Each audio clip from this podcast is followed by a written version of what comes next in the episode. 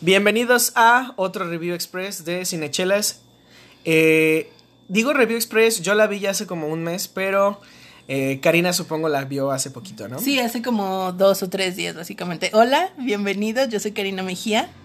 Y vamos a hablar precisamente de Frozen 2. Frozen 2. Frozen 2, el regreso, ahora sí es en serio. ¿Qué es lo que a mí me decía? ¿Se llama el regreso? No, no se, no se llama nada así, pero, o sea, yo creí que iba a ser un asunto más serio, ¿no? O sea, el tráiler me la vendió tan bien, pero tan, tan bien, que yo subí mis expectativas demasiado, yo creo, a lo mejor ese fue el problema para es mí. Es que esa escena que está en el tráiler donde Elsa tiene que congelar una ola gigante y enfrentarlo y todo eso, sí está muy espectacular, la verdad, pero es lo más espectacular que pasa y es algo terrible. Yo creo que alguien... De, eh, que sí existen los especialistas en trailers híjole, qué malos trailers hay a veces de que te dan demasiado o te muestran lo mejor de la película. La película. Y, y, cuando te dan lo mejor en el tráiler, pues ya no hay nada que ver en la película, no. Y creo que pasó con Frozen.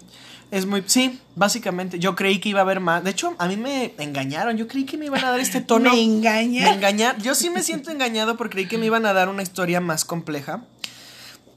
Creí que me iban a dar este tono, como entrenar a tu dragón y este y realmente poner a, ponernos a dudar un poco más sobre la razón de ser de los personajes. Pero no, yo creo más bien como que... Es que olvidaste un factor. Que, sí, sí, es un factor que va a ser muy recurrente en estas películas y creo que conforme pase el tiempo va a ser como más evidente. Y hablas del factor, factor de que es una película para niños, ¿cierto? Iba a decir factor Disney. Ah. Que es algo. que es lo mismo. Es algo muy cercano a eso, sí, totalmente. Porque, pues, Disney no va a arriesgarse a salir de esta safe zone mucho más o mucho menos con una película como Frozen 2 que tiene una expectativa con un super éxito taquillero con la primera y que yo creo que fue un antes y un después para el estudio. O sea, económicamente hablando. La 2 no le llega ni a los talones, la verdad. No, definitivamente o sea, creo que, y bueno, vamos a hablar un poco sin spoilers, pero luego ya vamos a empezar a dar spoilers. Que seguramente si nos están escuchando no te interesa tanto los spoilers, pero por respeto a los fans que a lo mejor sí, pues les vamos a dar chance, ¿no? Vamos a darles chance, por ahí les vamos a poner su, su aviso. Yo creo que Frozen 2, ¿qué rescato? Ah, puedo rescatar eh, la animación. Visualmente es muy atractiva. Están estas escenas ah, muy, muy bien hechas en cuanto... Me gusta mucho cómo manejan las transparencias. O sea, porque el hielo... Los elementos en general, ¿no? Como que se atreven a darle una personalidad, ¿no? Y eso está, eso es algo que, como en muchas otras ocasiones hemos dicho, en nuestros especiales de Avatar, episodio por episodio, hemos dicho que solo a la animación le puede llegar a eso, pues, o sea, a realmente hacer tangible el aire, hacer tangible o con personalidad al agua, al fuego, que el fuego, bueno, es como que mi elemento menos favorito en esta película. Pero es, creo que es lo más chido. Las, la escena más impactante para mí, o sea, con respecto a animación, es cuando Elsa pelea con el agua. O sea, la, no en la ola, o sea, adentro ya cuando este, toma esa forma increíble que está muy, muy padre. Y, se, y hacen una especie de como de lucha de poderes y la chica está muy Como un duelo. Ajá, está muy, muy suave. Creo que el ritmo está muy suave, está muy, está muy chida, chavos. Creo el ritmo de edición de esa escena creo que estuvo muy construida. Y sí, sí, la verdad es que está, está muy padre en ese aspecto. Sí. ¿Qué otra cosa rescatarías tú? Fíjate que yo soy mucho de fijarme en el doblaje, sobre todo en películas como estas y sobre todo en el doblaje con eh, el estudio de Disney, porque eh, dentro de, del doblaje mexicano, Disney tiene el estudio con más presupuesto. Entonces son quienes se pueden dar el lujo, entre comillas, de tener un, un director de doblaje, que muchas películas dobladas no los tienen, muchas series no los tienen, y por eso es que muchas veces el doblaje no es tan favorable o parece como hecho al aventón, porque no hay quien te esté dirigiendo de cómo hacer esta entonación, no alarga más esta palabra, no mira, uh, hay que meterle un sollozo aquí, o sea, eh, todo este tipo de cuestiones es evidente, es muy muy fácil darte cuenta cuando una película no tiene dirección de, de doblaje y cuál es Sí, en este caso, como repito, Disney tiene uno de los estudios con mayor presupuesto en la parte de doblaje porque definitivamente, pues, sector niños tienen que ir dobladas sí o sí, ¿no? No sé si tuviste en algún momento alguna sala que la ofreciera en inglés. La verdad es que con, con películas como estas que se tiene una expectativa de mucha taquilla, yo creo que inmediato la mandan doblada y ni siquiera le dan espacio. De hecho, ah, creo que antes había una ley de que todas las películas de cierto, o sea, de cierta clasificación tenían que estar dobladas a fuerza, ¿no? O sea, específicamente las animadas. Era, no, no, o sea, no se podían proyectar en su este, lenguaje original. Ah, mira, por ejemplo. No sé si esa siga vigente, no estoy seguro. Lo que yo sí estoy 100% segura y creo que ese es un factor importante. O sea, el doblaje no es. Parece algo que se puede dar por sentado o muy sencillo, pero sí tiene un, impacto muy fuerte. En España hay una ley en que todas las producciones audiovisuales, llámese eh, película, llámese videojuegos, por ley tienen que estar dobladas. O sea, sí puedes eh, consumirlo y conseguirlo en su idioma original, pero por ley todas, todas, todas, todas las producciones audiovisuales, películas y videojuegos tienen que estar ah, dobladas. Entonces eso ha hecho, no quiero decir como una especie de barrera, pero sí un filtro muy fuerte, porque, y me atrevo a decirlo sin, sin miedo a errar, en México el idioma inglés ha permeado mucho más fácil digo, no solo porque somos vecinos de Estados Unidos, que en España, por ejemplo, en España todavía dicen, este, no sé, el wifi y nosotros ya decimos wifi o cosas por el estilo, ¿no?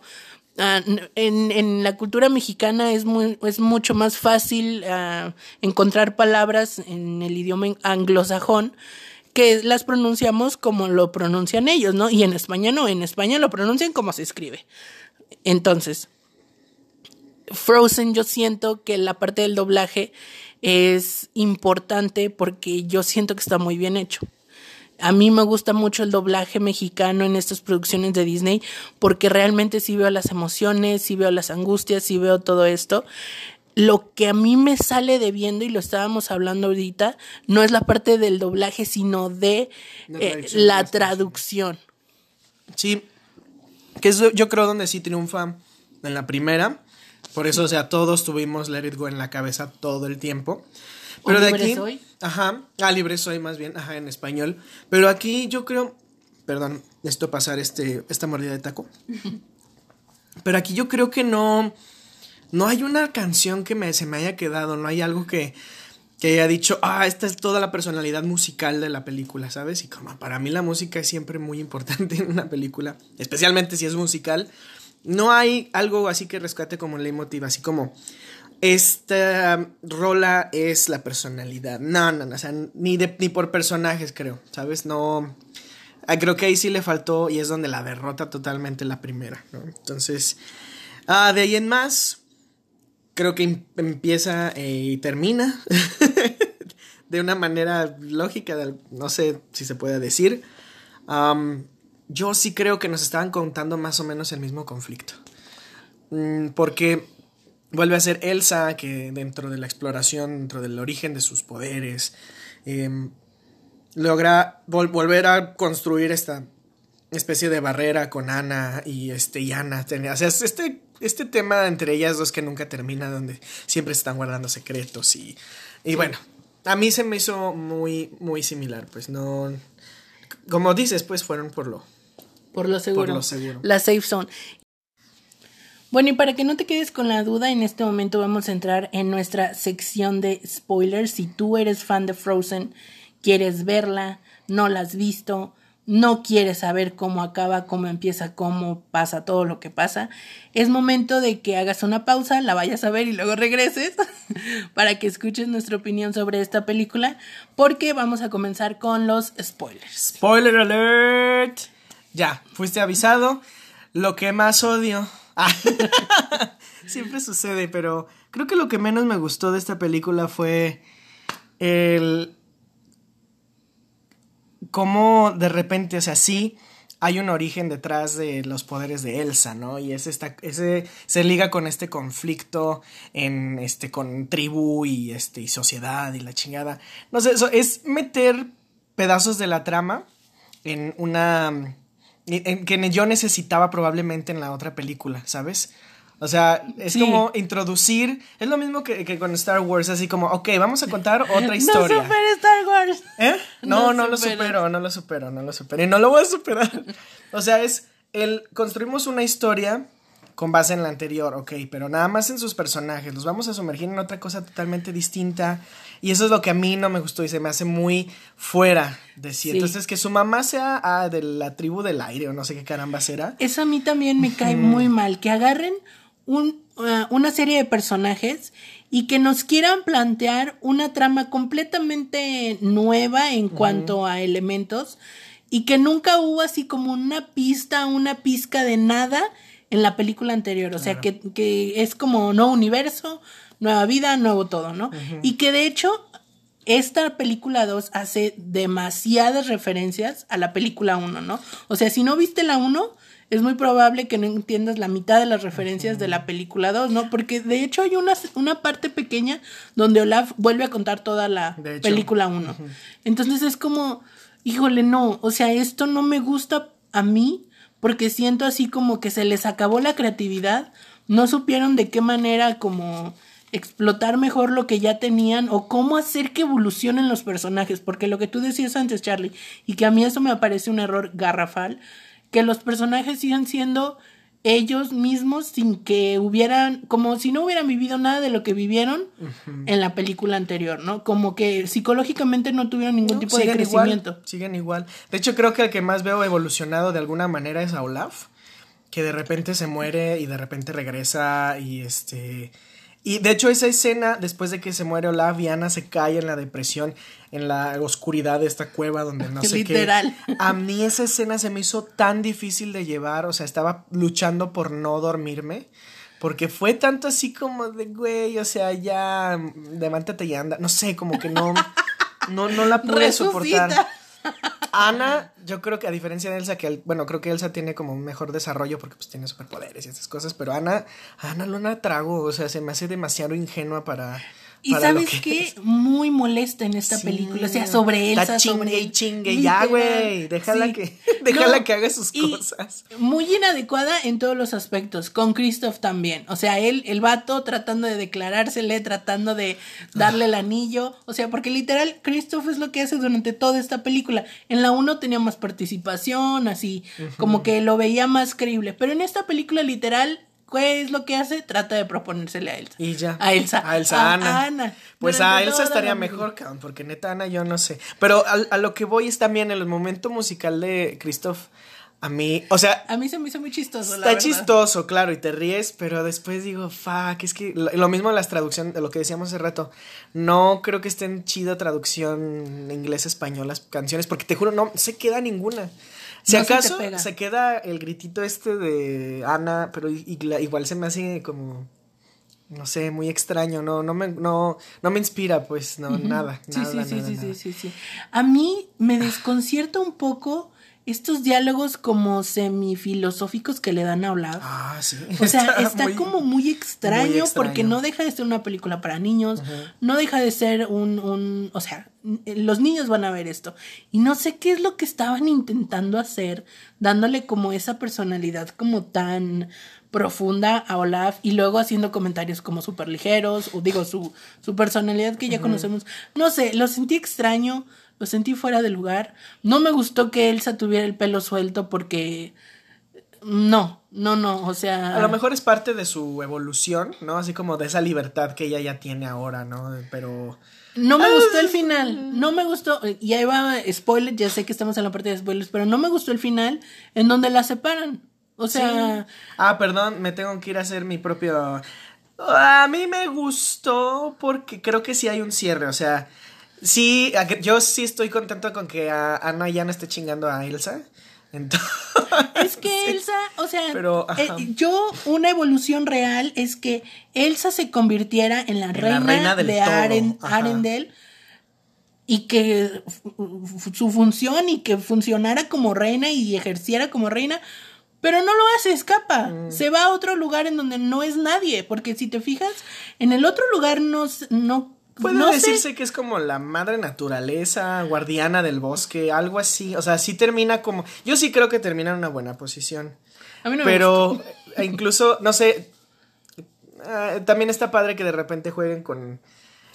ah, Pero es que lo siento tan Star Wars, o sea, como de que metieron el pasado del pasado, o sea, el, el abuelo de, de ellas, que era el malo malote, y que este, y que quiere venganza y no sé qué. O sea, se- de repente. Ok, es- eso está interesante, pero. Ah, se sintió un poco flojo en el momento de desarrollo, pero creo que está bien que ella así como que enmendó todas las, las heridas hechas por el pasado. Y es- es- eso se me hizo padre. A mí incluso se me hace ilógico. Porque si se supone que su mamá sabía que existía la magia Eso sí, qué y pedo, su mamá ajá. sabía de todo este bosque encantado y todo el show, Su papá sabía. ¿cómo es que Él no también, sabía ella manejar los poderes de su hija? O sea, ¿cómo es que no hubo intervención? O sea, nada. O sea, es lo que a mí... Fueron malos papás en la primera, son malos papás en la segunda. Y lo serán y en lo la serán en la tercera. tercera si hay tercera, si Disney decide invertir en la tercera, pero esperamos que no.